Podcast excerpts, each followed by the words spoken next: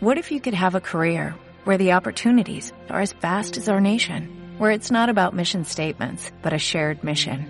At U.S. Customs and Border Protection, we go beyond to protect more than borders, from ship to shore, air to ground, cities to local communities. CBP agents and officers are keeping people safe. Join U.S. Customs and Border Protection and go beyond for something far greater than yourself. Learn more at cbp.gov/careers. Abróchese los cinturones, que llega la caverna sportinguista.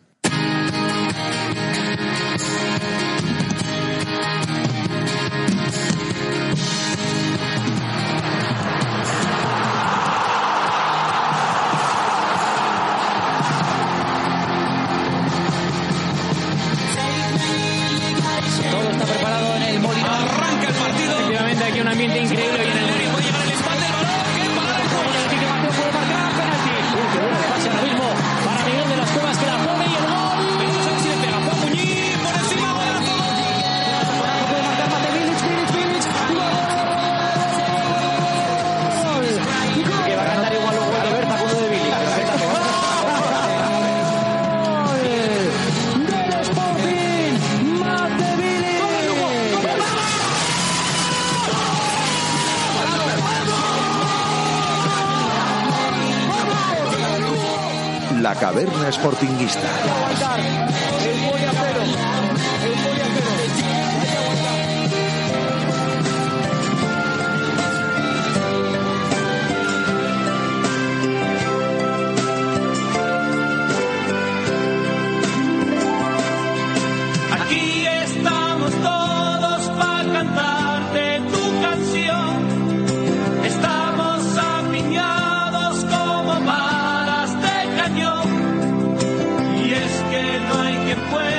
Que suene, que suene, que se oiga bien. Alto y claro.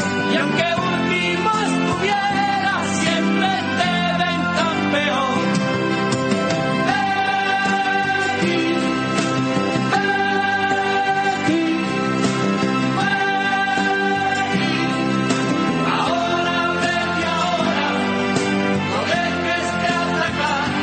Se viene uno arriba, ¿eh? Se viene uno arriba. Barcelona, Ricardo Rossetti, ¿qué tal? Muy buenas. Hola, ¿qué tal? Muy buenas. ¿Estás de pie? Sí, por supuesto. Escuchando el himno. Por supuesto, mi mano en el corazón. Mano en el corazón. Sí. Edu Castelao, Madrid, ¿qué tal? Muy buenas. ¿Lo digo o no lo digo? Dilo, dilo, alto y claro. Nos vamos a salvar. Te ibas a decir, nos hemos salvado. Y nos vamos a salvar. Eh, te vi un poco nerviosito ayer. Ayer lo pasé muy mal. Ayer lo pasé muy mal. Dime a alguien que lo haya pasado bien. No, pero, Pero- lo de Castelao era impresionante. sea, que no- Ya, no- ya. La, la- la estampa era para hacerle una foto, de verdad. Solo que yo estaba peor que él Lo porque... único, lo único que espero es que por Dios no salir hoy en el día después. Eso es lo único. Pues no lo descartes. Porque había cámaras a punta pala. Ya, por eso. Eh, Mira, Bueno, es verdad que no llevaba ningún distintivo de nada, o sea, puedo ser un tarao más de los que van al fútbol, que hay miles, y no, o sea, es verdad que no, no, no le pegué a nadie ni, ni hice nada. Bueno, espero, insisto, si conocéis a alguno de los compañeros que trabajan el día después, eh, pedirles por favor que, Filtro. y- que si han grabado a un tarao con una chaqueta verde, que, ¿Que cuánto cuesta que cuánto cuesta que no se emita, no? ¿cuánto cuesta retirar la imagen? Eso es, eso es. Eh, aquí, como en este foro se puede decir todo, eh, yo tengo que confesar que eh, cuando echan a Nacho Cases, eh, desde el minuto que echan a Nacho Cases hasta que llega el gol del Getafe, eh, estoy a punto de vomitar tres veces. O sea, pero con un dolor abdominal que yo no podía más. O sea, eso era, eso era inhumano. Eso no había quien lo aguantara. La gente llorando, la gente tirada por el suelo en cuclillas.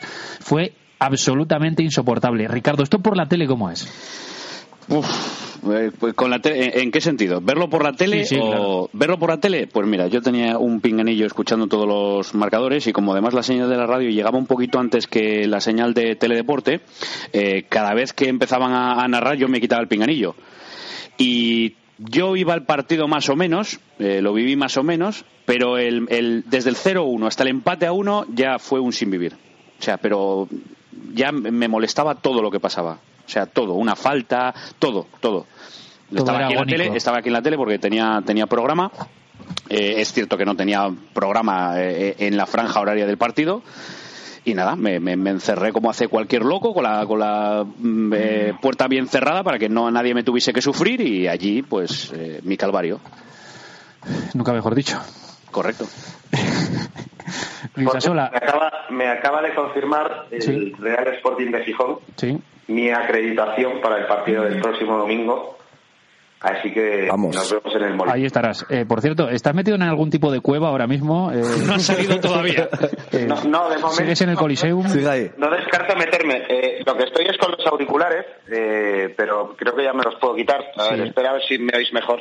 Hombre, ya, ya se nota ya. ¿Me oís mejor? Hombre, te escuchamos perfectamente, te escuchamos Vale, como un cañón. pues, pues ya está. Pues eso, que sí, me voy a coger el coche el domingo por la mañana y allí me voy a plantar. ¿Subes tú solo o con el niño? Mira. Eh, no, no, yo solo, yo solo. Vas a, no hagas bla bla cara, a ver si vas a tener un accidente y vamos, vamos a poner en peligro al resto de los... Hombre, no, no, no, no, no, no, con el coche no.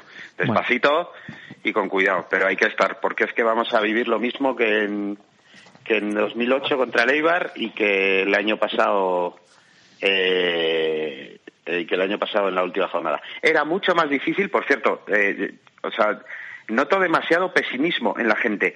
Lo del año pasado era infinitamente más difícil que lo que tiene que pasar este año, ¿o me equivoco? Bueno, No, no, era más difícil, Era una carambola más complicada. Esto lo dije ayer en el postpartido. También es cierto que el año pasado había red y este año no la hay. El Así año es. pasado la red era el playoff Esa es la gran diferencia. y este año no hay red. La red es que te pegas un viaje a segunda que alucinas. Pero es verdad, es verdad. O sea, mm, el año pasado te la tenías que jugar en Sevilla, en el campo del líder. Eh, te la tenías que jugar ganándole por más de dos goles. Claro, claro, es que eran y el rival y el rival jugaba en casa, le valía la victoria con su público ante otro equipo que no se jugaba nada. Y eso se dio. Es decir, es, era más carambola lo de la temporada pasada que lo de esta. Joder, Es por posible. eso. Sí, pero a mí lo de no depender de ti es. Bueno, eh, bien, evidentemente no es la situación ideal. Quiero decir que lo lógico, pero- lo lógico, Edu, eh, eh, la lógica es que el Getafe gane el partido. Eso es lo lógico. Bueno, bien, sí, y que el Rayo hubiese ganado ayer en Anoeta. Sí, sí, correcto, Es que, no, no, es pero que el Sporting tiene que recurrir a ese tipo de situaciones. Pero si Yo ayer- mira, mira, Ricardo, yo recuerdo un, eh, eh, cuando el Deportivo de La Coruña baja con 43 puntos, eh, no sé si ayer lo contamos en, en marcador, es posible, eh, el Valencia no se jugaba nada y jugaba de por Valencia y el partido Real Sociedad Getafe parecía que el que perdiera eh, sí iba a segunda división. Y al final va el Valencia y gana. Entonces son cosas que, que uno no espera, eh, pero son cosas que pasan al final. Entonces, ¿por qué no va a empatar el Betis? Eh, es un resultado muy extraño que empate el Betis en casa contra el Getafe o que le gane el Betis al Getafe. No, pero eh, si, si el tema no es que. el- si, si esto pasa en febrero, eh, el, el 2 sería la sorpresa. Pero que estamos en una jornada, la última, y en donde el Betis no se juega, eh, no se juega nada. Bueno, sí, miento, se juega algo. El club se juega eh, un pu- algún puesto y eso significa dinero. Que Puede, puede ser décimo. ec- económicamente, me lo han contado esta mañana, económicamente pueden ser dos millones de euros Claro. para el club. Pero que más allá de esto, si, si ahora mismo nos ponemos eh, y nos ponemos unos enfrente de otros, unos que digan que sí y otros que digan que no, lo- las dos partes van a dar razones para creer y para no creer. Y aquí cada uno que se aferre a lo de... Yo ayer, eh, después del partido, estaba muy tocado y dije, con el paso de los días me voy a venir más arriba. Si el, el domingo por la mañana seguro que va- voy a creer que, que es posible. Yo me he encontrado a mucha gente optimista, tengo que decirlo esta mañana. ¿eh? A ver, un instante, perdonadme un momento. Antón Meana, buenas tardes. Buenas tardes, Paulín. ¿Cómo estás? Bien. Bien. ¿Estás bien? Sí. Pero ayer estuviste, me dijeron que estabas un poco atacado en el Bernabéu. Taquicárdico, sí. Taquicárdico. ¿Y ¿Cómo se lleva a lo de escuchar un partido por la radio del Sporting sabiendo lo que hay en juego No, y cuando hay tantos partidos Eso a la es, vez? 10 a la vez. Nada, es, es de locos, es de locos. Y, y encima no eran buenas noticias porque conectan poco y casi siempre atacaba el Getafe. Sí. Entonces te pones mucho más, mucho más nervioso. Y ahora yo creo en la amistad. O sea, nosotros somos, la- somos el programa de la amistad. Siempre hemos creído en nuestra gente y la hemos apoyado a muerte. Y vamos con nuestra gente a Y muerte. vamos con nuestra gente del Betis. Y el Betis es nuestra gente. Y yo realmente confío en el Betis. Lo, lo pienso. O sea, creo que si el Sporting gana, hay muchas opciones de que esta película salga bien. Y el Villarreal es nuestra gente. El Villarreal es nuestra gente, por supuesto. Pero ahí no se le puede exigir a Marcelino públicamente que se deje perder. O sea, en esta caverna sí que somos un poco irreverentes. Pero digo desde el... ¿Cómo que ¿Se le puede, se le puede pedir a. Marcelino que se deje Sí, perder? claro. ¿no? En esta caverna se puede siempre. Sí, sí. Pero quiero decir que, que ahí se entiende, ¿no? Que cuando un amigo está metido por el medio, pues él tendrá que hacer lo mejor para su contrato, pero el Betis tiene que hacer lo mejor para nosotros. Está claro, a nosotros los pactos siempre nos han ido bien. A nosotros llevarnos bien con la gente, con el Regre, con el Levante, con el Racing, nos ha dado mucha vida y hay que exprimir eso hasta el final. Hay que ponerle un nombre a este pacto. El pacto de. El De la Giralda. pacto de la Giralda. El pacto de siempre nos dan ellos y nunca damos nosotros, pues es Bueno, bien. El día, el día que haya que El devolver, tuyo, no, el día que haya de que devolver todas 30 estas años. facturas, el día que haya que devolver todos estos favores, no sé dónde nos vamos a meter, ¿eh? Hombre, eh, este año ganó el Betis en el Molinón, pero no creo que fueran. Pero yo fíjate, yo firmaría con ellos, oye, ganar el ganar el domingo y el año que viene los seis puntos para vosotros. Hombre, El- claro, mira a ver si lo firmas. Los del Molinón y los de. Porque si no te van a tocar la cara igual, o sea que. Y con intereses. Les damos los seis puntos y otros seis, si quieren. Sí, sí, vamos, es que no te queda otra a estas alturas. Pero lo que comentabas, Castelao, que veías pesimismo, hoy la gente ya, ya ha cambiado la cara. ¿eh? Estábamos escuchando a Sergio y ya también lo ve más factible. Y yo de verdad que yo me voy a jugar unos euros a que el, a que el Betis no... a que el Getafe no gana frente al Betis fuera. Lo todo claro, no va a ganar. ¿Nos da la sensación de que el fútbol español tiene muchas ganas de que baje el Getafe? Y de que es una oportunidad histórica para el fútbol español.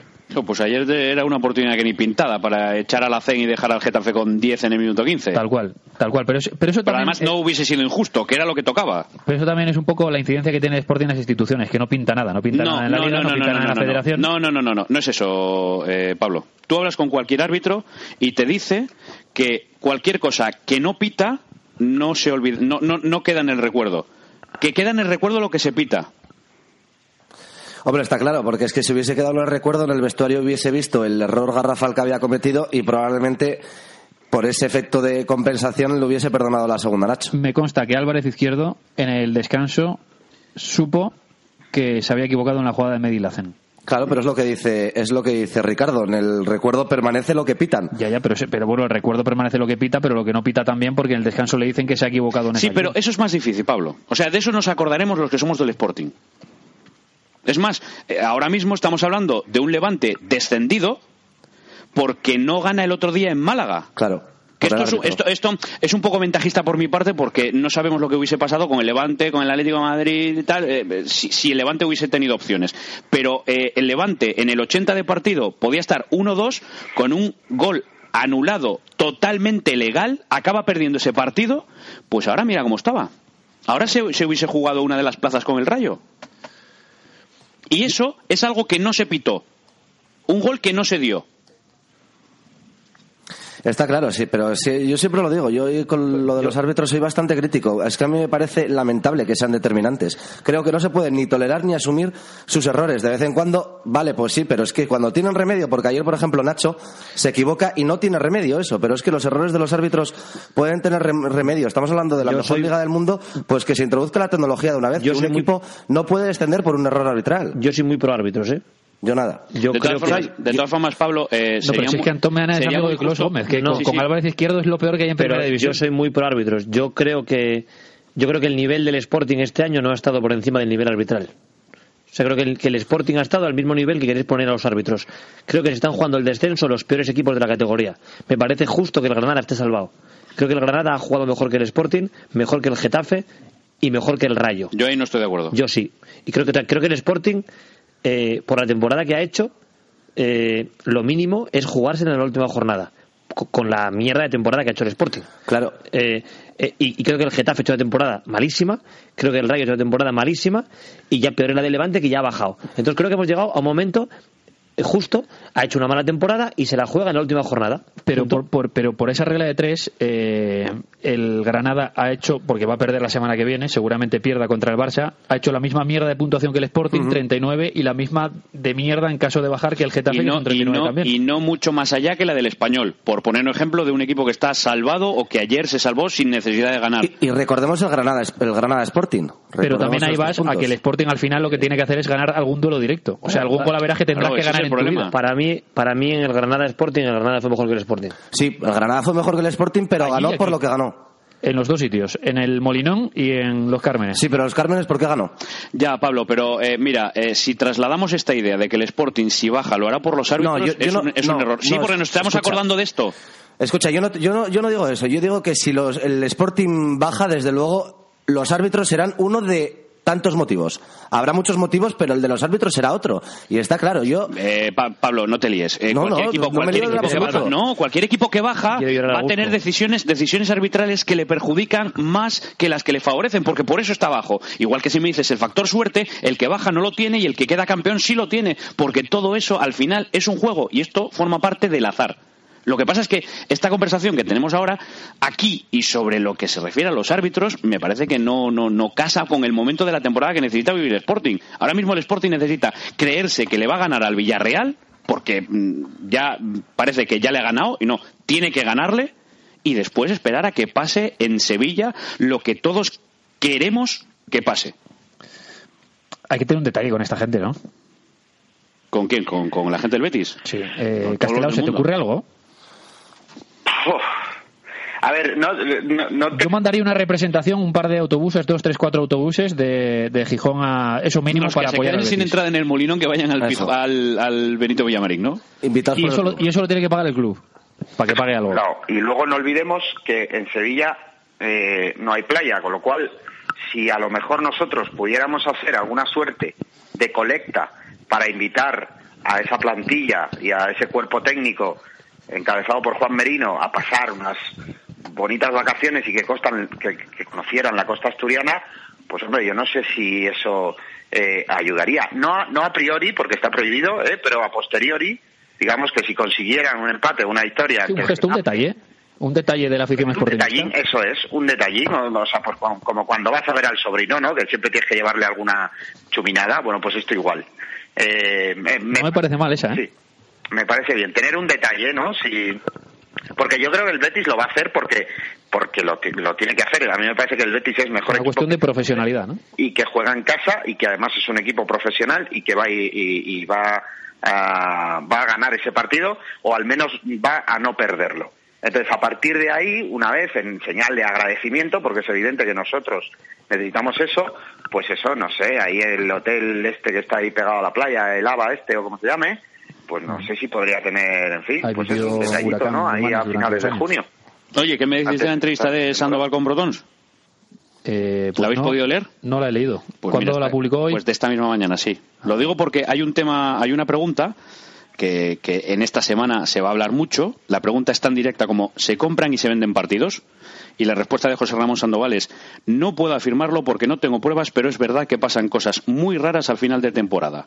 Alguien me dijo una vez que el más perjudicado es el aficionado. Es el que no se va a vender jamás.